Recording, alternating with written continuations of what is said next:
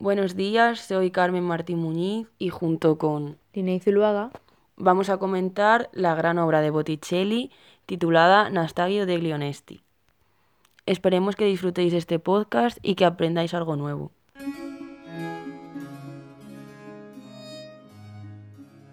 El Museo del Prado alberga tres de los cuatro paneles conocidos como la historia de Nastagio degli Onesti. El cuarto panel forma parte de una colección privada del Palazzo de Pucci, en Florencia.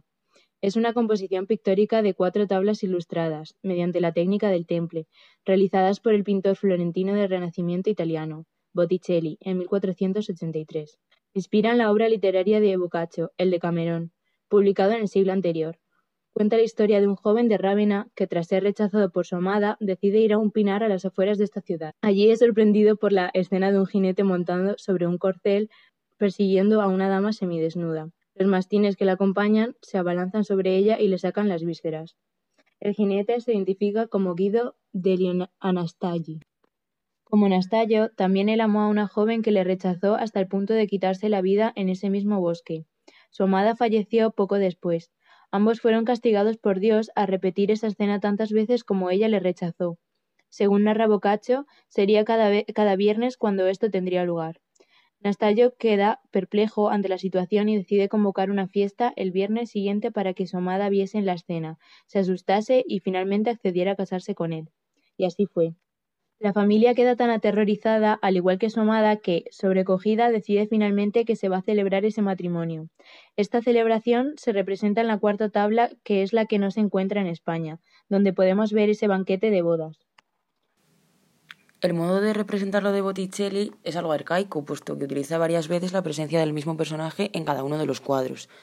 También emplea un recurso muy común en el gótico italiano, que es narrar la evolución de una historia en viñetas.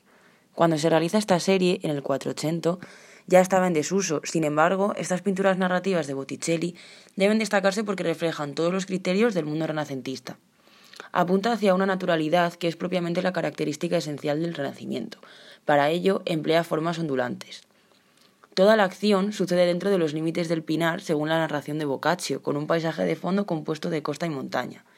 Por lo tanto, plantea la pintura narrativa dentro del mismo campo visual. Botticelli traduce el lenguaje literario al lenguaje plástico.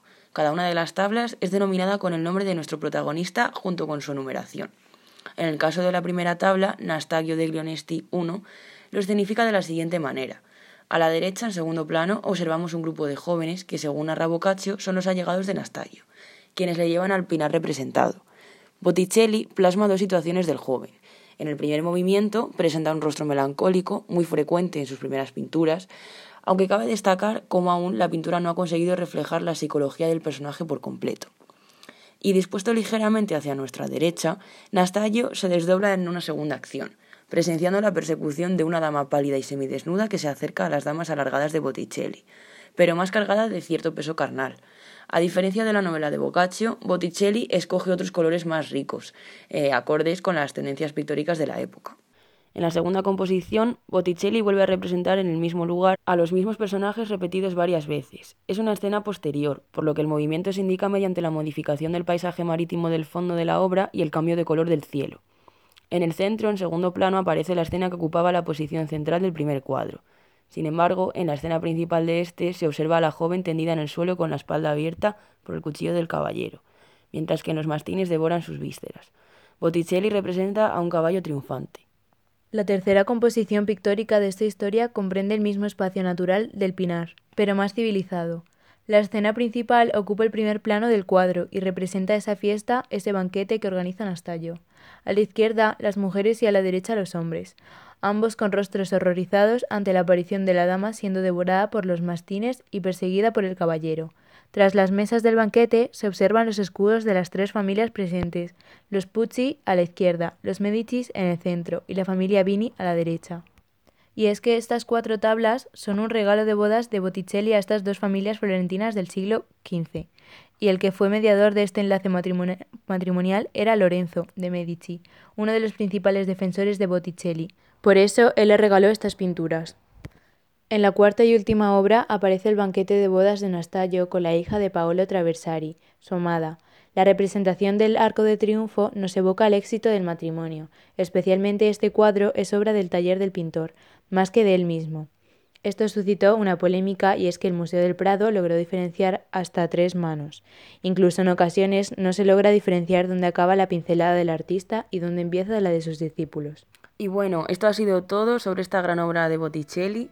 Esperamos que el contenido haya quedado lo suficientemente claro y aquí nos despedimos. Un saludo.